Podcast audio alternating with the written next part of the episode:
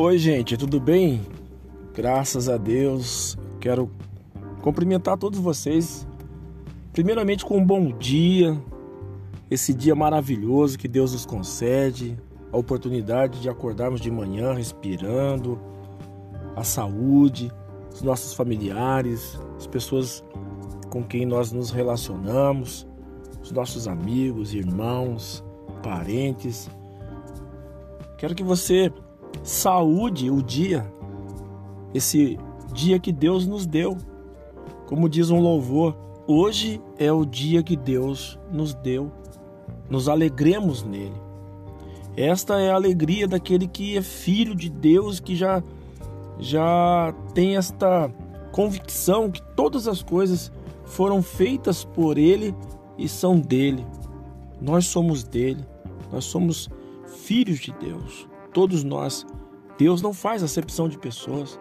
O mundo pode fazer acepções de pessoas. Talvez você já enfrentou todo tipo de racismo na sua vida, todo tipo de preconceito, de apartheid. Mas Deus, ele te acolhe, assim como o próprio Cristo, em um dos seus sermões, disse que a galinha ajunta os pintinhos debaixo das suas asas, naquela proteção de uma mãe que quer ver os filhinhos todos ali acolhidos, bem guardados, aquecidos. Estamos vivendo agora uma época de muita separação, de muita polarização, de muitos guetos, de torcidas organizadas, de vários gritos, a maioria deles histriônicos. Gritos esses que nos conduz à ideia de que qualquer hora esses milhares e milhares de minions que estão espalhados por esse Brasil vão pegar em armas e serão assassinos em prol de uma ideologia, ou se assim dizer, em prol de um partido político, porque é assim que as coisas estão se movendo. Muitas pessoas ainda não se deram conta do que vai acontecer, do que já está acontecendo, aliás. Esses milhares e milhares de minions gritando por aí são esses que vão pegar em armas. Mas o evangelho de Jesus, esse que eu prego aqui, com esta convicção de um homem que já entendeu, já teve a compreensão e busco essa compreensão todos os dias na minha vida, que é somente o evangelho de Jesus que pode nos salvar desta calamidade ao qual estamos vivendo, dessa polarização nojenta, dessa política nojenta, dessa troca de farpas, dessa gangue que está se estabelecendo no Brasil, porque o que eu sempre ensino também nas minhas páginas, tanto no Facebook como no caminho, é, no grupo do caminho, como no YouTube, seja qual plataforma você me assistir, você sempre vai ver eu, eu falando.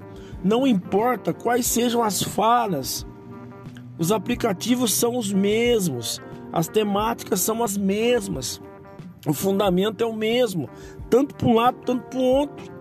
Mas as pessoas não se dão conta do engano, estão sendo enganadas no processo e acham que estão corretas. Mas o Evangelho é o Evangelho da racionalidade, da compreensão para a vida. É no Evangelho de Jesus, é no Jesus Deus, é no Deus Jesus que eu sei como eu devo ser homem na terra.